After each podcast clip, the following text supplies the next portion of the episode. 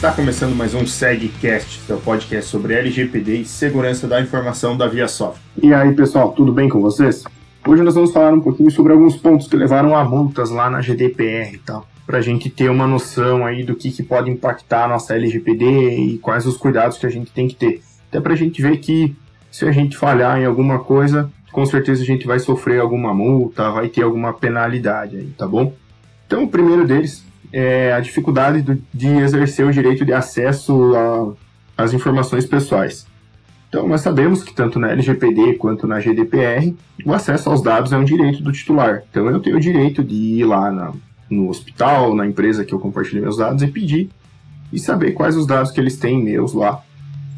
Então, isso tem que ser de uma forma muito fácil. Então, lá na União Europeia teve alguma teve, tiveram algumas multas aplicadas, pois o controlador dos dados alegou que não pôde encontrar um prontuário médico lá do titular.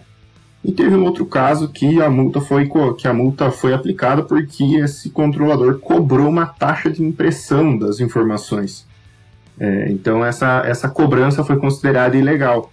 Porque lá na GDPR, diferente aqui da nossa LGPD, é, ela diz que a empresa pode fornecer ao menos ele, ela deve fornecer ao menos uma cópia de forma gratuita ao titular.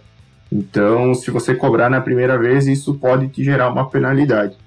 É, e sobre essa questão, aqui na LGPD, ela não fala nada sobre esse número de vezes aí que a gente tem que é, disponibilizar a informação para o titular, tá? Nesse momento, é, se o titular chegar e pedir 15 vezes, 20 vezes a cópia dos dados deles, a gente tem que entregar. Então, isso provavelmente aí vai ser é, vai ser dado alguma diretriz aí pela NPD, tá?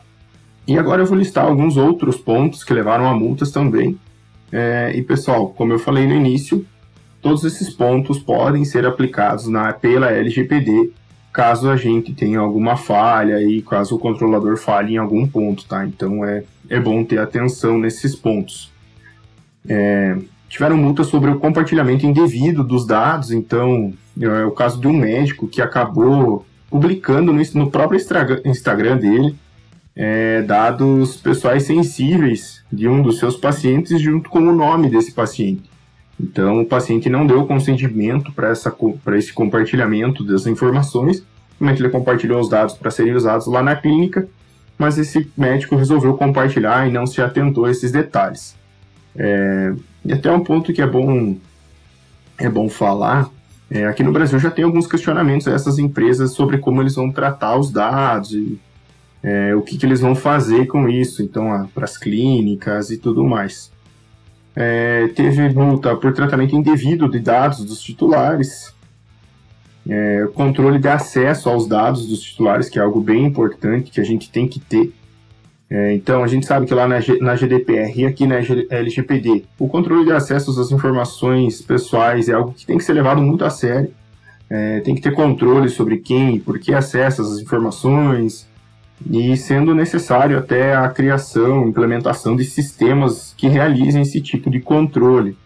Mas como sabemos, a gente sabe, é, a curiosidade é algo que faz com que as pessoas façam coisas que elas não deveriam fazer é, como um exemplo que eu vou comentar agora com vocês, que num hospital da Holanda, os funcionários do hospital foram acessar o registro médico de um paciente que era um famoso lá da TV holandesa, que ele deu entrada no hospital após é, tentar suicídio. Então, todos os funcionários foram lá e acessaram essas informações. Então, o hospital não tinha um controle de acesso a isso, é, e isso acabou gerando essa multa aí para eles.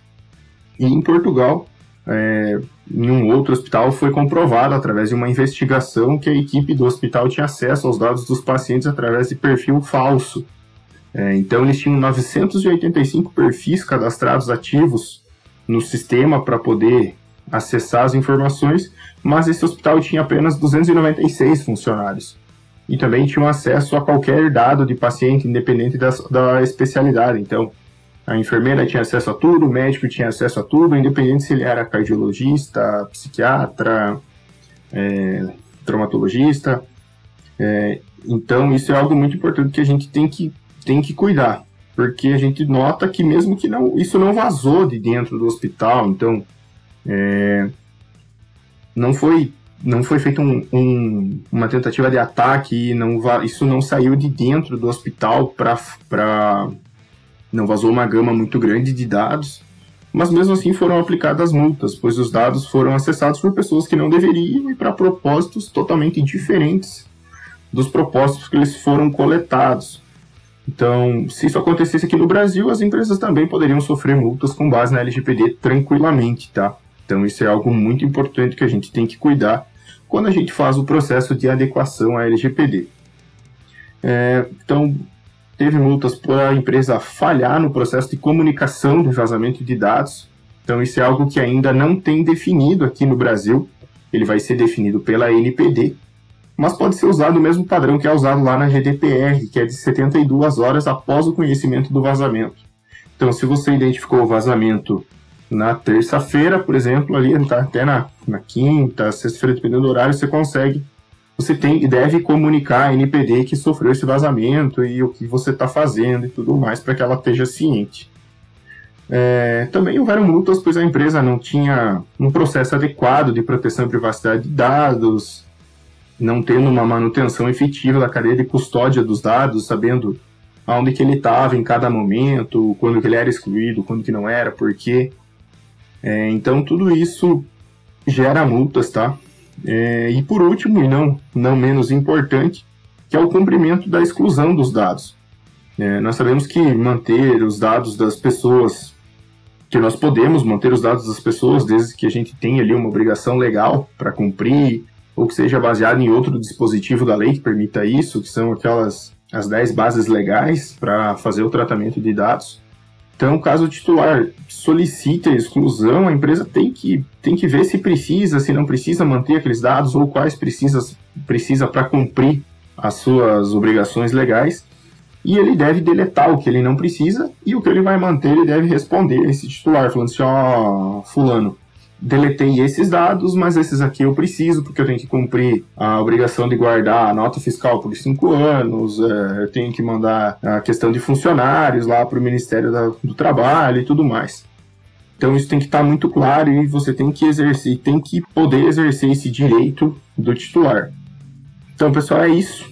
Se vocês têm alguma dúvida aí, mande um e-mail lá para o sgsi@viasoft.com.br que eu vou estar tá lendo, vou estar tá conversando com vocês de novo para a gente gravar um episódio aí bacana para tirar suas dúvidas, tá bom? Mas mande e-mail para o pessoal ali da ViaSoft também, que eles repassam a mim e a gente vai conversando, tá? Então, um abraço pessoal e até a próxima.